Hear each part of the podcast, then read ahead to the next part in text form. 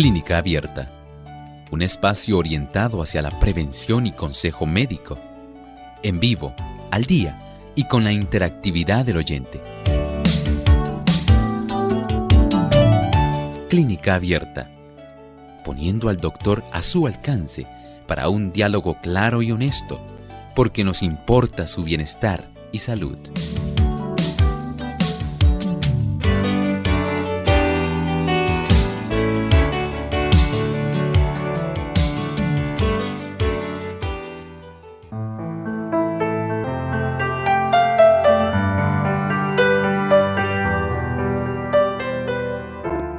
Saludos cordiales, queridos amigos.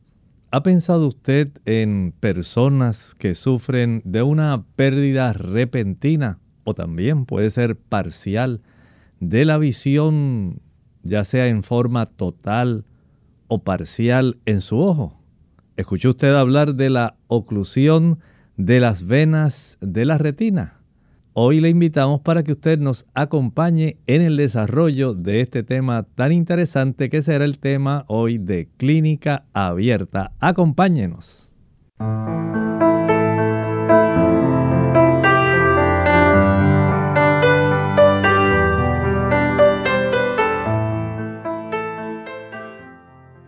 Saludos cordiales nuevamente. Nos place sobremanera tenerle nuevamente en este espacio de tiempo en nuestro programa Clínica Abierta.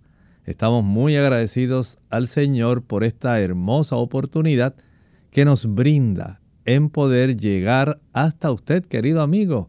No importa en qué lugar usted se encuentre, en forma especial, hoy también deseamos agradecer aquellas personas que componen el distrito de la esperanza allá en la República Dominicana. ¿Cuántas personas estuvieron en un retiro especial que se realizó?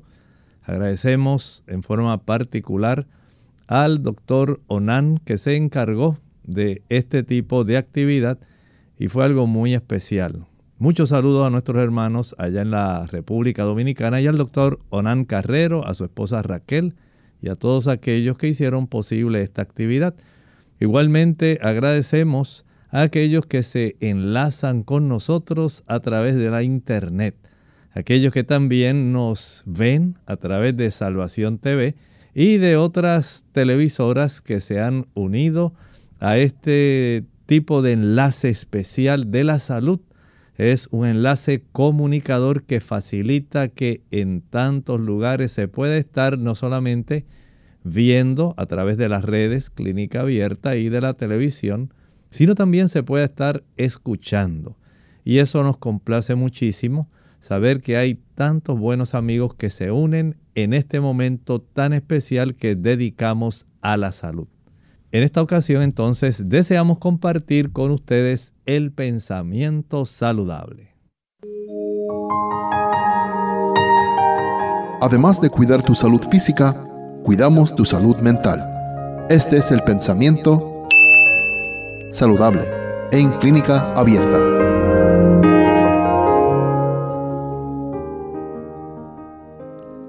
La enfermedad no sobreviene nunca sin causa.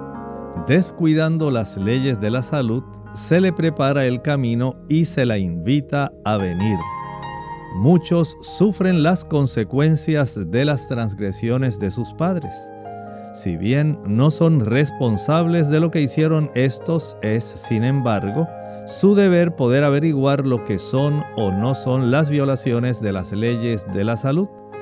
Deberían evitar los hábitos malos de sus padres y por medio de una vida correcta ponerse en mejores condiciones. ¿Cuántas situaciones nos ocurren en la vida? ¿Cuántas situaciones nos preocupan, especialmente aquellas que tienen que ver con la salud, siendo que hay muchas situaciones, condiciones, enfermedades que pudieran estar evitándose tan solo haciendo cambios sencillos en el estilo de vida que podrían facilitar que usted estuviera en una mejor condición. Y dado que esto es así, usted tiene el deber de poder indagar que usted está haciendo de manera incorrecta que le puede estar facilitando el que usted no tenga a bien tener todas las de ganar en el aspecto de la salud, cuando en realidad pudiera tener ese beneficio. Saber que usted puede corregir muchas condiciones que no debieran estar necesariamente perturbándole, que no debieran estar afectándole en este momento, o que sencillamente comenzaron ya a perturbarle, pero por alguna razón usted no se ha tomado la molestia en corregirlas y se olvida que eventualmente muchas de ellas pueden tener serias repercusiones para su salud. Deseamos que usted tome nota de esto. Usted es responsable de poder indagar aquello que usted puede hacer para beneficiarse, porque está a su alcance. Y usted, como un ente responsable, un ente pensante, debe comprender que usted es tan solo un administrador, un mayordomo de su salud. La salud no es de por sí sola infinita. Hay como las plantas que cuidarla, hay que ayudarla para que se mantenga, porque es tan fácil perderla que muchas personas después quisieran recuperarla y lamentablemente a veces se llega a etapas donde es muy difícil recuperarla. Pero usted no tiene que esperar a un proceso tan difícil como ese. Cuando está a su alcance ahora, a tiempo, el poder lograr comprender la condición que usted enfrenta y evitar complicaciones al futuro. Que el Señor le ayude en la consecución de ese objetivo tan loable como lo es el mantenimiento de su salud.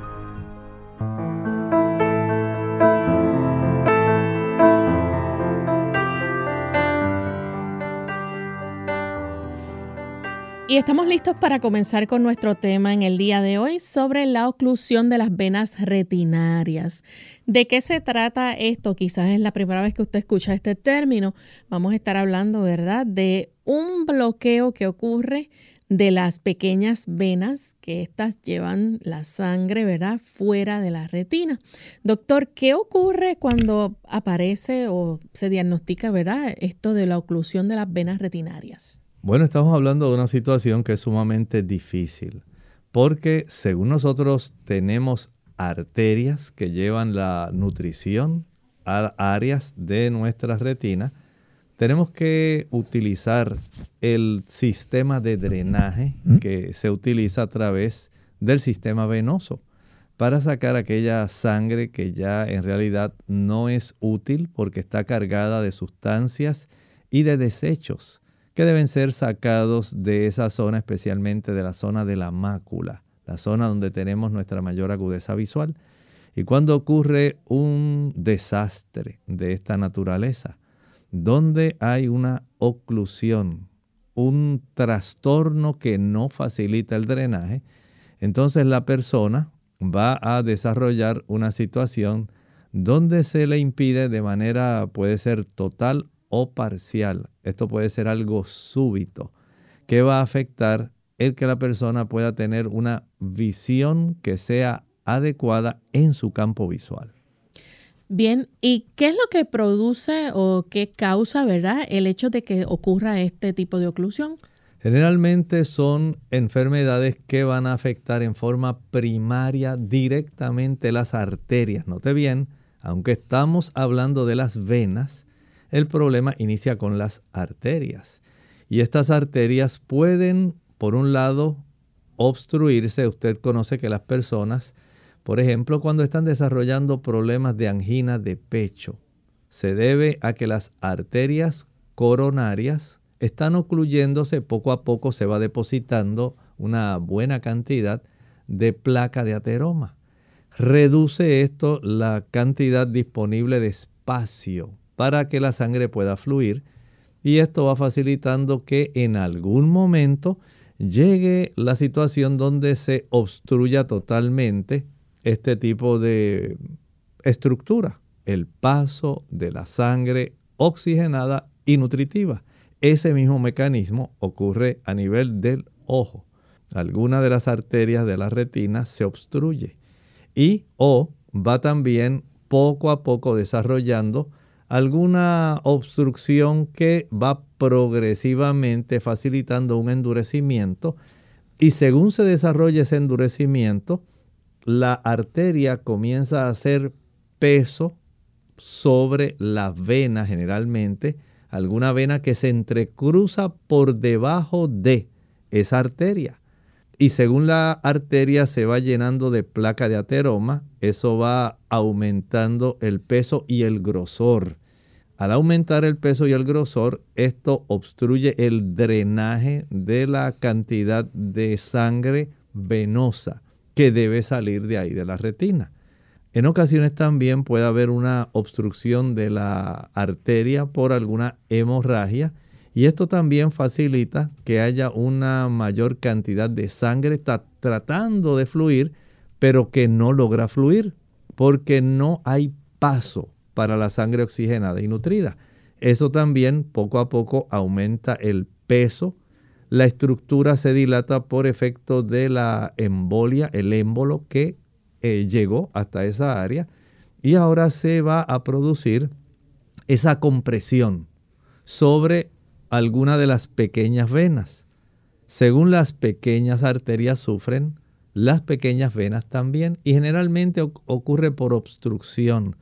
Se va a desarrollar un peso encima de esa pequeña vena que impide un vaciado. Al impedir ese vaciado, eso va a afectar de una manera real el campo visual de la persona, va a afectar la agudeza visual de la persona y puede desarrollar una serie de complicaciones sumamente serias.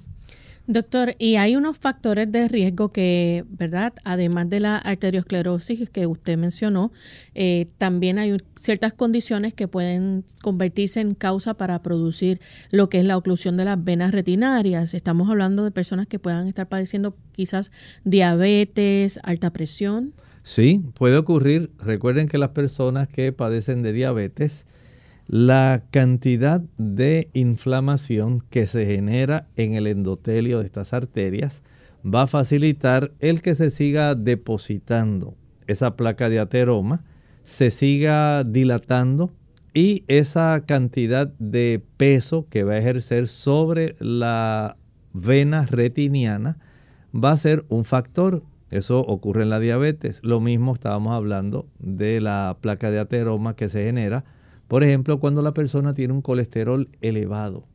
Ese colesterol elevado, si usted no lo cuida y usted piensa que, bueno, yo estoy tomando mis hipolipemiantes, aquellos medicamentos para reducir la cifra del colesterol, pero usted se descuida y resulta que el hipolipemiante puede ayudar para que usted pueda reducir esas lipoproteínas de alta, de baja densidad, lamentablemente también reduce las lipoproteínas de alta densidad. Así que afecta reduciendo las de baja densidad, pero también reduce las de alta densidad, que son las necesarias para que se pueda remodelar la placa de ateroma y pueda mejorar.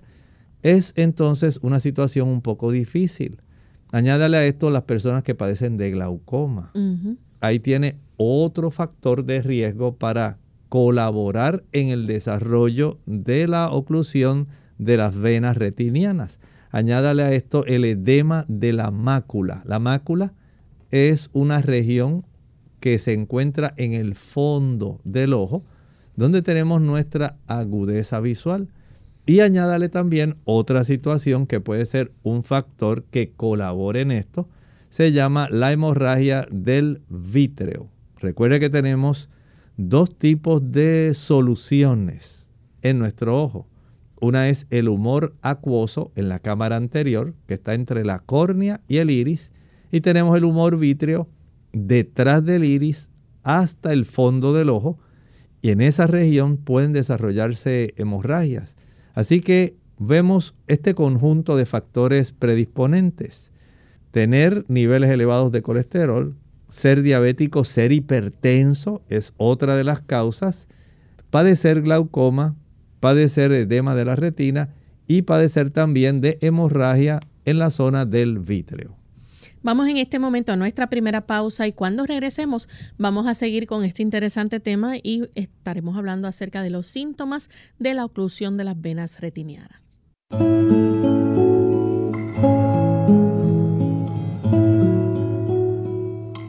En esta Navidad, Señor, en esta Navidad, concédeme la paz espiritual que me permita reconocer mis faltas, poder encontrar la forma de enmendarlas, permitiéndome crecer, alcanzando una grandeza espiritual que me lleve a ser grato ante tu vista. Señor, en esta Navidad, concédeme la paz espiritual que me permita reconocer las virtudes de mis amigos, apreciar todo lo positivo de mis compañeros, resaltando lo bueno de todos los que me rodean. Señor, en esta Navidad, concédeme la paz espiritual que me permita olvidar la ofensa que me ha herido, transformando toda mi pena en alegría, llenando el corazón en puro gozo, donde fluya el amor, la verdad y la justicia.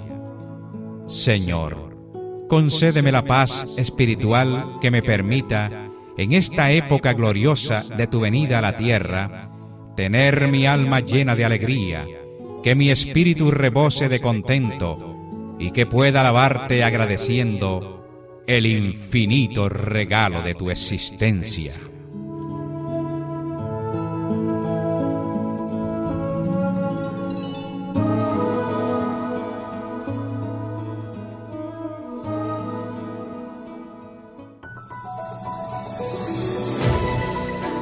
La escritora Elena G. de White, en su libro Healthful Living, páginas 130 y 131, nos dice, el ejercicio matutino, caminar o trabajar en la huerta, es necesario para una saludable circulación de la sangre. Es la mejor protección contra catarros, tos, congestión del cerebro y de los pulmones, inflamación del hígado, los riñones y los pulmones, y un centenar de otras enfermedades.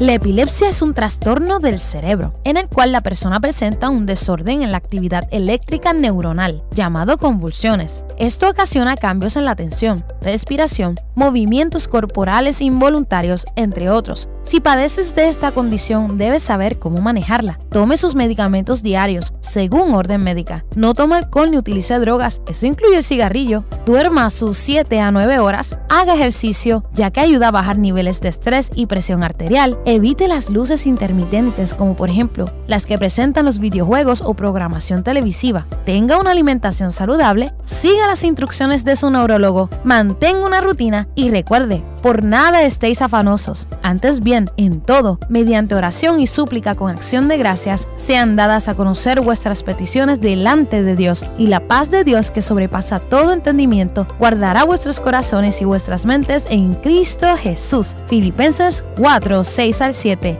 Confíe que en medio del descontrol, Dios está al control.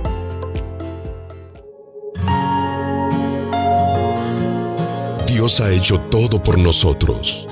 Después de tantas bendiciones, lo único que podemos hacer es darlo todo por Él.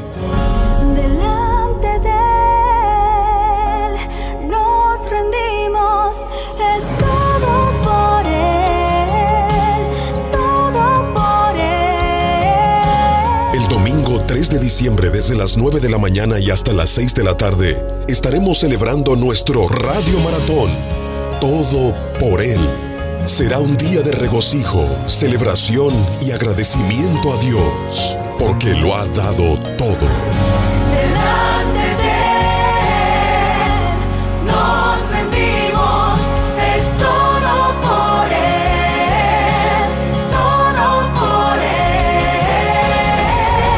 Ese mismo día estaremos celebrando nuestra feria de comerciantes del Club Amigos de Radio Sol. Aparta la fecha y ven al Centro Juvenil Eliezer Meléndez. Julio Andino 501 en Villa Prades, Río Piedras. Habrá música cristiana en vivo todo el día y compartiremos como una gran familia. Si eres socio del Club Amigos, debes registrarte al 787-767-1005. 787-767-1005 con Yolanda Pérez antes del 21 de noviembre.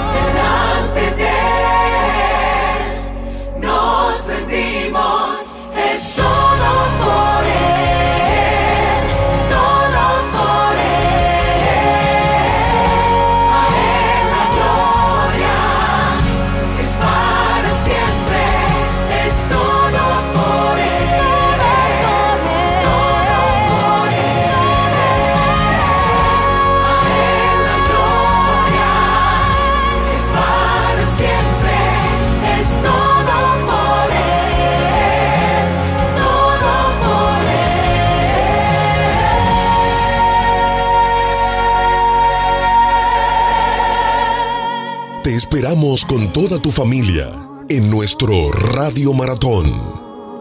Que el reino del Señor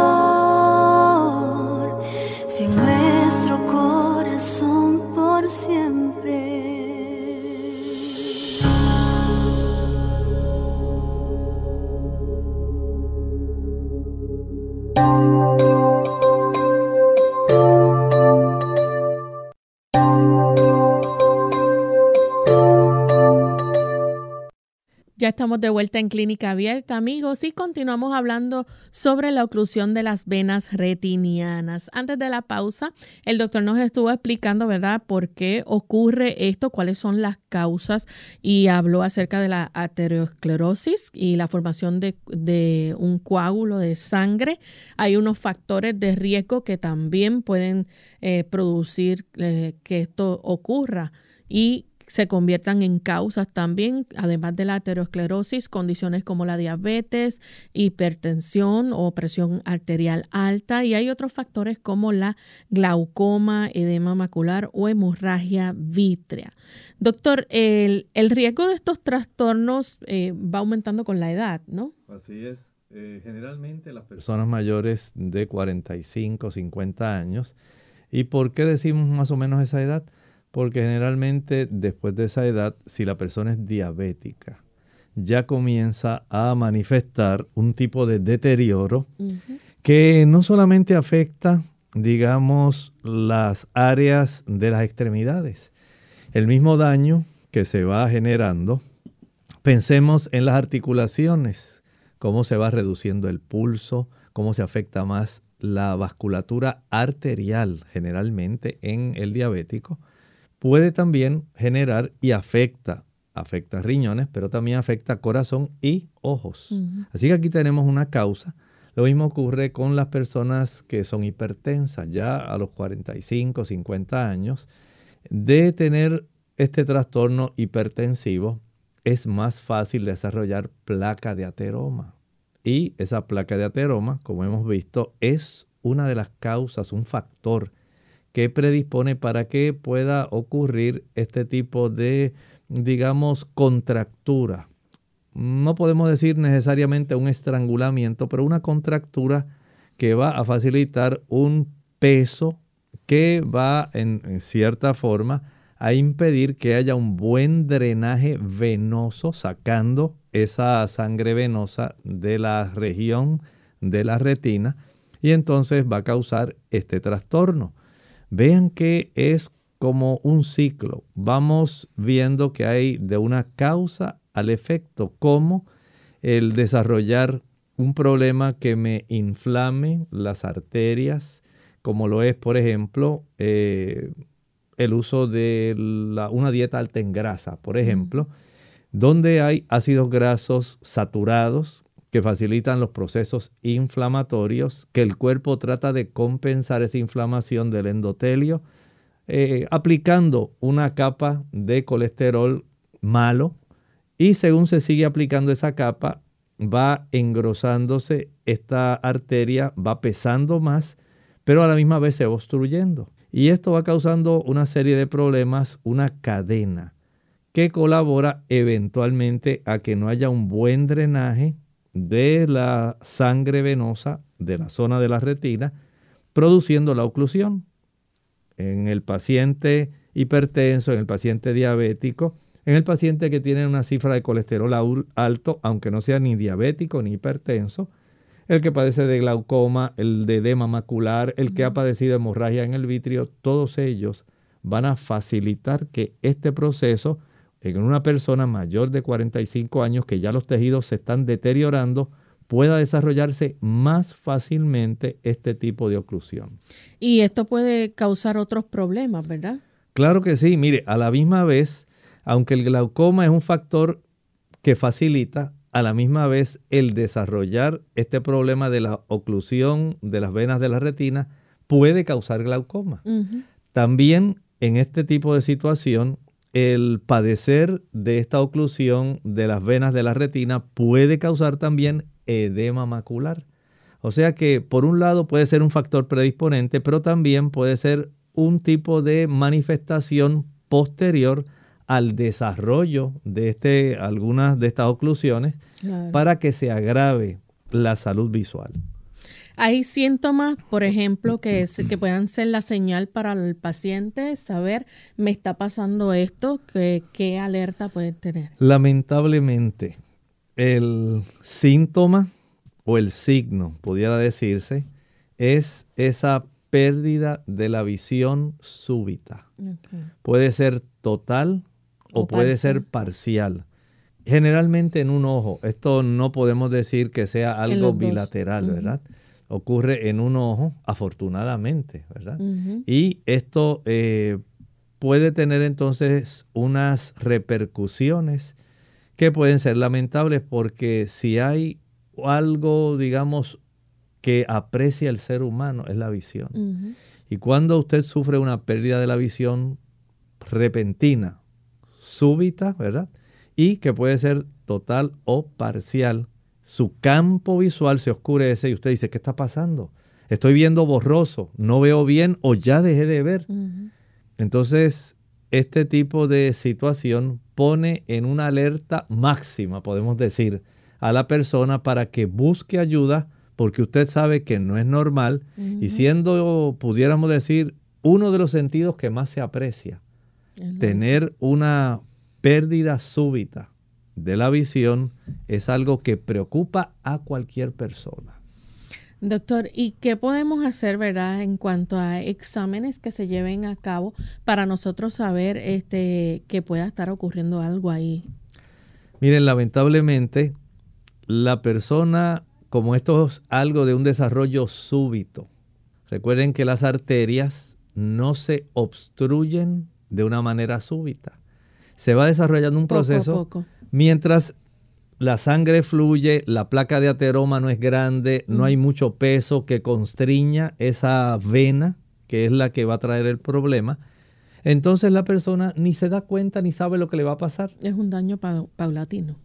Eso ocurre poco a poco, pero la pérdida de la visión no. Mm. Así que el día en que ya se obstruyó definitivamente y esa placa de ateroma alcanzó un desarrollo que va a ser lo suficientemente abundante como para pesar y poder eh, estrangular en cierta manera esa vena, entonces esa pérdida súbita es lo que lleva a la persona rápidamente a ir al médico, el médico enseguida vaya, estas son situaciones pues que deben atenderse rápidamente, esto no es para después, no es decir, ay, yo voy a hacer algo a ver si esto se me pasa y aclaro la vista, no, esto amerita que el médico entonces vaya y haga algunos procesos, como por ejemplo, él va a dilatar la, pupila Recuerden que mientras la pupila está cerradita y usted generalmente busca ayuda de un oftalmólogo durante el día, aunque estos son eh, situaciones que pueden ocurrir a cualquier hora.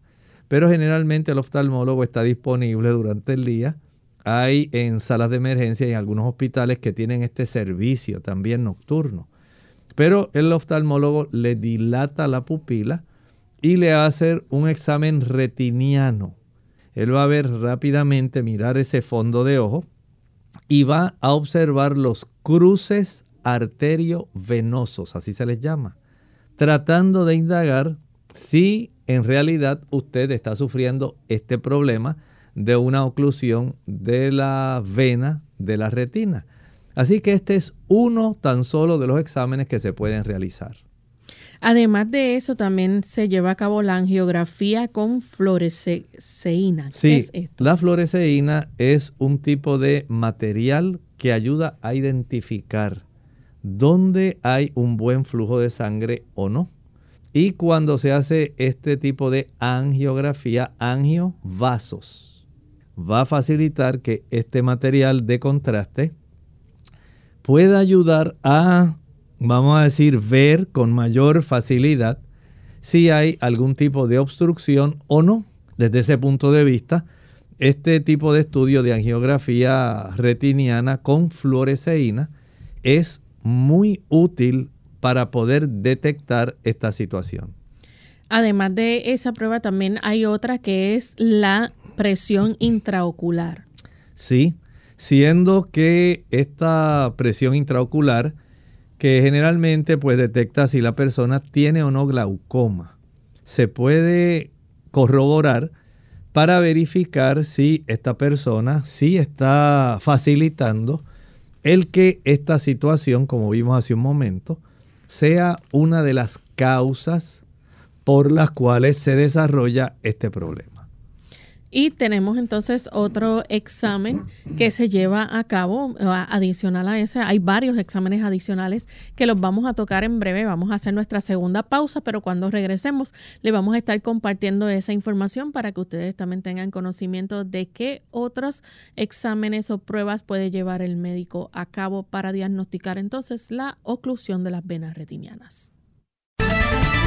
El examen de un doctor en optometría incluye historial clínico y pruebas de agudeza visual, estudio del fondo de ojo, medida objetiva de la vista, prueba de glaucoma, examen externo de los ojos, medida de balance muscular, capacidad de enfoque, medida de la curvatura del ojo, refracción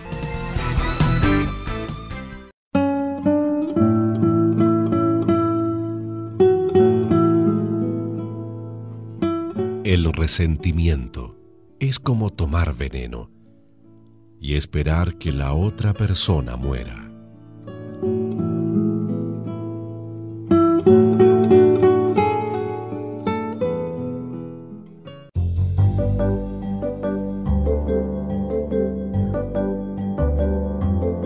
Prevención es salud. Infórmate y aprende. Las uvas ayudarían a prevenir la ceguera. Parece ser que las zanahorias ya no serán la primera opción para aquellos que quieran cuidar su vista. Un nuevo estudio encontró que las uvas tendrían la cualidad de prevenir la pérdida de visión y la ceguera en la edad avanzada. Así que come uvas hoy y conserva tu vista siempre. Los antioxidantes contenidos en las uvas ayudarían a prevenir la degeneración macular una de las principales causas de ceguera en la edad avanzada. Así lo halló un estudio llevado a cabo por investigadores de la Universidad de Fordham en New York.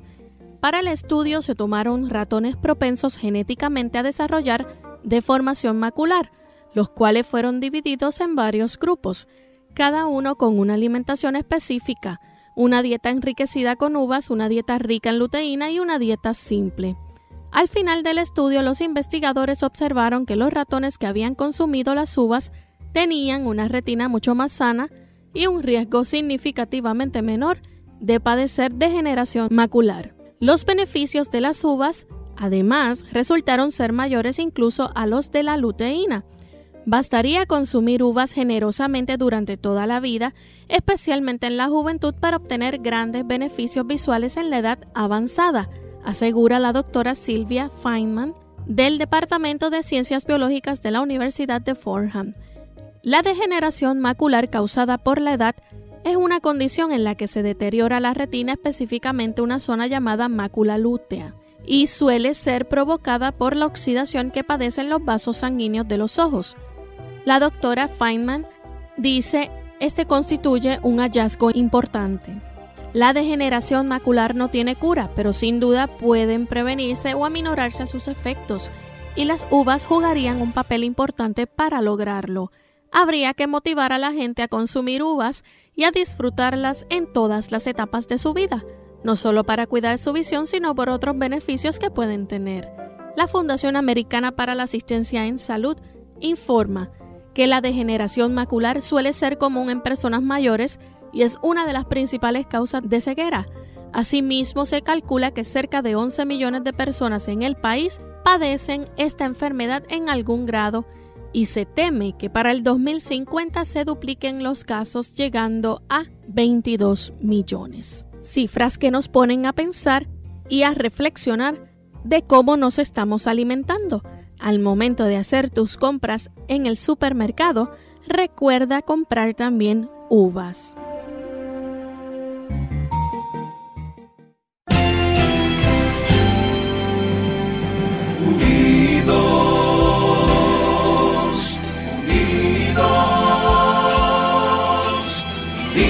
Hacia el cielo, siempre unidos. Unidos, unidos en la testificación de la verdad, en la testificación de la verdad.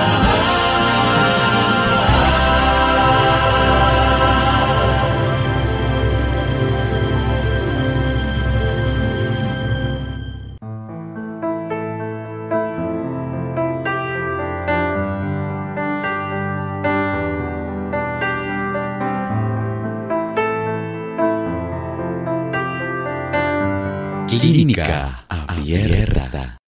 Y ya estamos de vuelta en Clínica Abierta, amigos. Hoy estamos hablando acerca de la oclusión de las venas retinianas. Doctor, y antes de la pausa estábamos tocando aquellos exámenes que se pueden llevar a cabo para diagnosticar esto. Estuvimos mencionando la evaluación de la retina después de dilatar la pupila, la angiografía con fluoresceína, presión intraocular y también está la respuesta del reflejo pupilar. Exacto, todo esto va a ayudar junto con otros exámenes, por ejemplo, la fotografía de la retina. Hay que considerar también el examen de refracción ocular. Hay que considerar también el examen con lámpara de hendidura. Vean que estos son otros tres eh, diferentes tipos de exámenes que se pueden realizar y que todos ellos colaboran en que se pueda tener un diagnóstico más preciso, un diagnóstico para saber si hay factores de riesgo adicionales, porque aunque usted no lo crea, esto puede ocurrir en otras áreas de la retina o puede llegar a ocurrir en el otro ojo. No es algo que necesariamente debe ocurrir, pero el factor predisponente, digamos si es glaucoma, si es el edema macular, si es la hemorragia del vítreo o si usted todavía continúa con una diabetes descontrolada, hipertensión descontrolada o niveles de colesterol elevados, especialmente las lipoproteínas de baja densidad, LDL, ya usted sabe que el riesgo de que esto se empeore aumenta. Así que tenemos entonces varios exámenes, eh, eh, muchas pruebas que se pueden llevar a cabo. Y hay exámenes también que pueden incluir, ¿verdad? El, el chequeo ya de otras condiciones como lo es diabetes, triglicéridos, colesterol alto. Todo eso es necesario. Recuerde que las causas predisponentes, las enfermedades que ya estamos conociendo, que en realidad podemos decir que son las enfermedades crónicas que más afectan al ser humano. Hipertensión, diabetes, artritis, sobrepeso, todas ellas tienen en realidad una colaboración de, en este tipo de problemas, pero principalmente colesterol elevado, hipertensión, diabetes y glaucoma. Son las cuatro más importantes, son los cuatro factores más frecuentes que pueden facilitar el desarrollo de este problema. Y hacer estos tipos de analíticas, laboratorios, eh, pruebas que son sanguíneas, químicas sanguíneas para poder detectar el riesgo de y evitar una complicación mayor, entonces hay que tomar esto muy en serio, hay que tomar esto muy en cuenta para que usted evite complicaciones como esta que estamos hablando, la obstrucción de la arteria de la retina, que puede producirle una pérdida súbita de la visión parcial o total de uno de sus ojos. Bien, tenemos, eh, bueno, en lo que nos preparan la llamada, ¿verdad? Es importante este, porque el médico va a estar supervisando muy de cerca, ¿verdad? Cualquier obstrucción durante algunos meses y esto puede tardar, entonces estamos hablando de tres o más meses en presentarse. Bueno, tarda tres o más meses en presentarse, por ejemplo, el desarrollo de un problema que es secundario a la oclusión de esta vena de la retina como es el glaucoma. O sea, puede ser que usted sufra en este momento esa pérdida súbita de la visión y que usted piensa que dice, bueno, pues ya me afectó la visión, pero entonces cree que ya no va a pasar nada más. En realidad, como vimos, puede haber unas repercusiones y parte de esas repercusiones puede ser el desarrollo de glaucoma. Noten que el glaucoma puede facilitar, igual que el edema de la mácula, pueden facilitar este problema de la oclusión de una de las venas de la retina, pero también la oclusión de las venas de la retina puede facilitar el desarrollo de glaucoma y del edema macular. Así que el oftalmólogo estará durante unos tres meses dándole seguimiento para tratar de indagar si a consecuencia de la oclusión de la vena de la retina, hay varias, pero estoy hablando en singular, porque va a ser una la que se va a afectar, aunque hay varias dentro de nuestro ojo. Esto va a facilitar entonces que el médico por lo menos durante tres meses le dé seguimiento tratando de indagar si a consecuencia de eso está desarrollando otros problemas como el glaucoma en el ojo afectado. Y es raro que después que se pierda la visión así eh, o que las personas, eh, vamos a decir, si recobran la visión sin tratamiento, es raro que regrese a la normalidad como estaba. Sí, en realidad es muy difícil porque tal vez la persona puede recuperar parcialmente, digamos, cierta claridad, cierta agudeza, cierta porción del campo visual pero no va a recuperar como era anteriormente. Recuerden que estamos hablando de una oclusión venosa.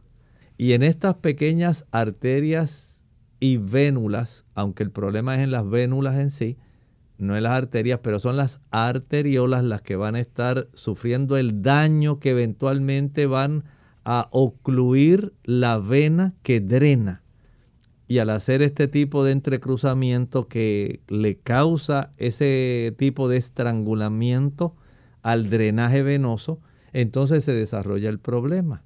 Cuando se desarrolla esto, puede ser que parcialmente se recupere parte de la visión, pero no pretenda que vaya a ser como era anteriormente. Y esto es un dato muy importante porque nos enfatiza la importancia que tiene el cuidado, en este caso, de nuestro sistema cardiovascular. Las venas son parte del sistema cardiovascular, pero noten que el problema no empezó en la vena en sí, comenzó en el sistema arterial. Y el sistema arterial entendemos que generalmente el problema mayor es el depósito de placa de ateroma que generalmente ocurre por procesos inflamatorios que pueden ser de diversa índole, que eventualmente da lugar al depósito de placa de ateroma, que es el factor principal de daño, sea diabetes, que también pone más frágiles las arterias y las va a trastornar, sea la hipertensión, sea la elevación del colesterol y de los triglicéridos.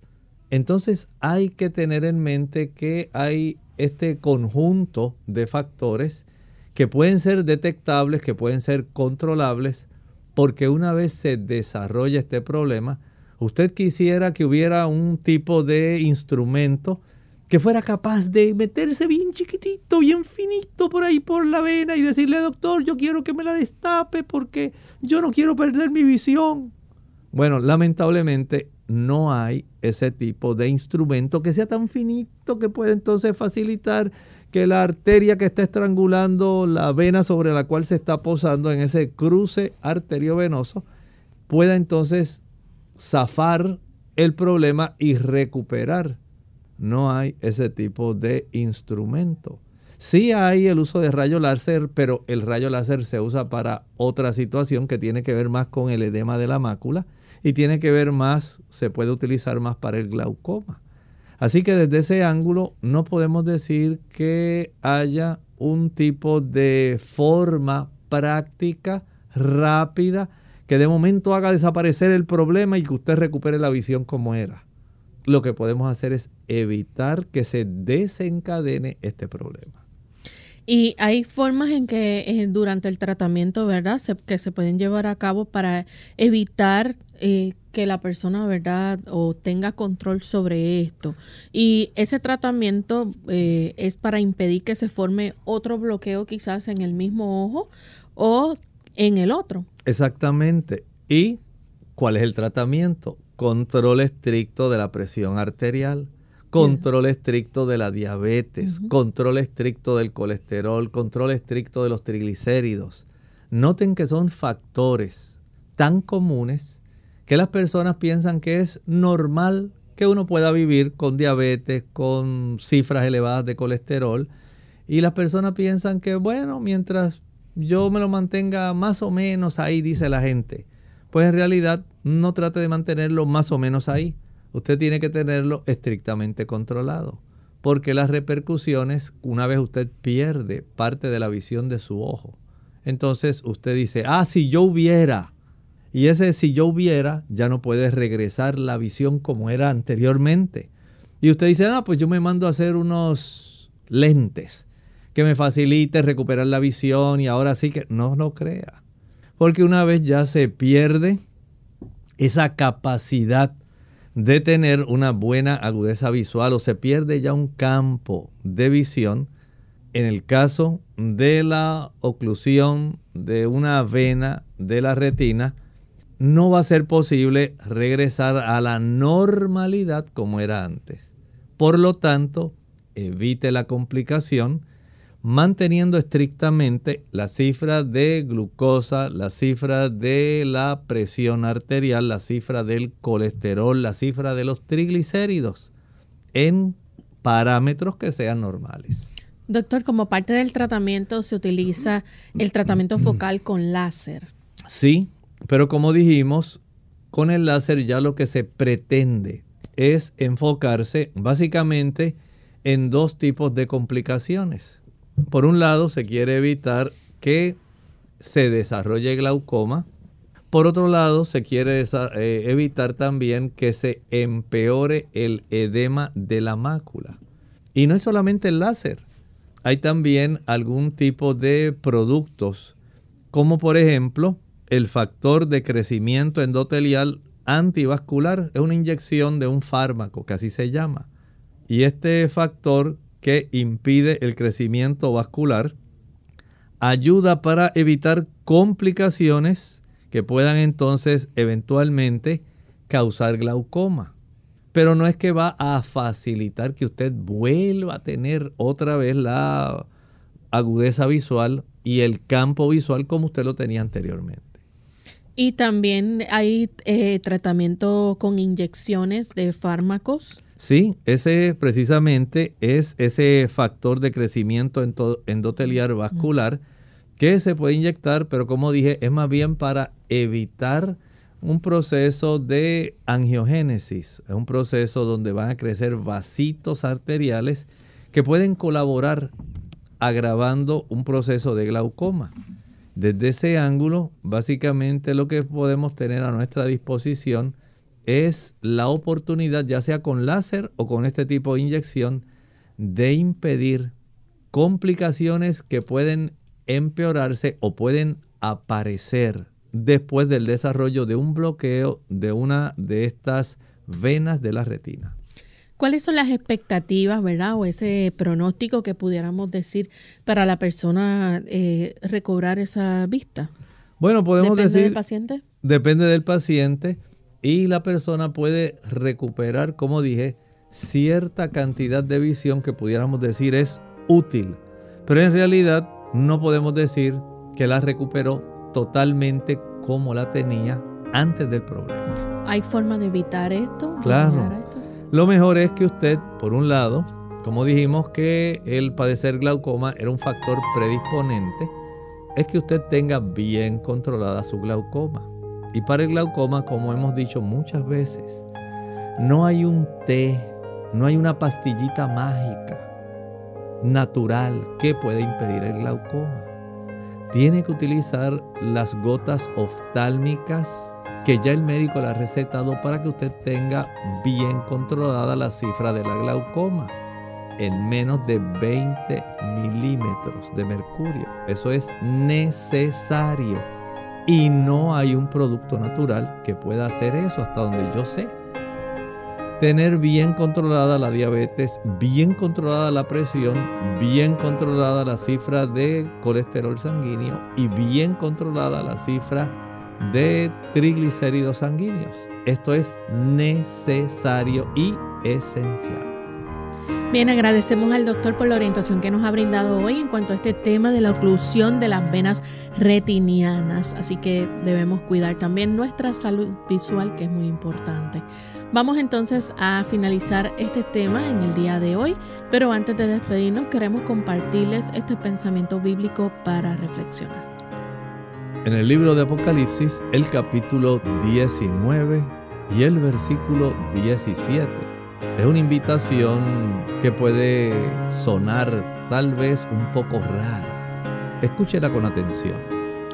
Y vi a un ángel que estaba en pie en el sol y clamó a gran voz diciendo a todas las aves que vuelan, diciéndole de esta manera, venid y congregaos a la gran cena de Dios. Se está haciendo una invitación a una gran cena para todas las aves que vuelan en medio del cielo. ¿En qué consiste esta gran cena? ¿Por qué esta invitación? Dado el contexto que hemos estado viendo, dentro de tipo de, digamos, sentencia que se le dio a la Babilonia la gran ramera. ¿Por qué esta invitación a una gran cena?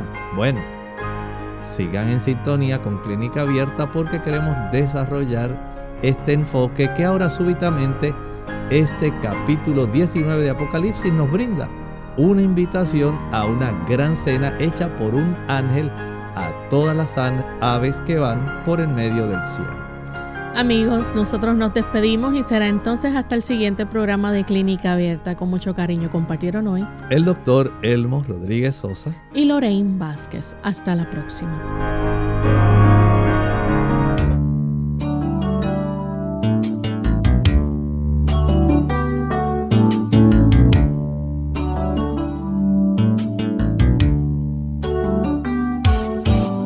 Clínica Abierta no es nuestra intención sustituir el diagnóstico médico. Antes de poner en práctica cualquier consejo brindado en este programa, usted debe consultar con su médico. Hasta la próxima.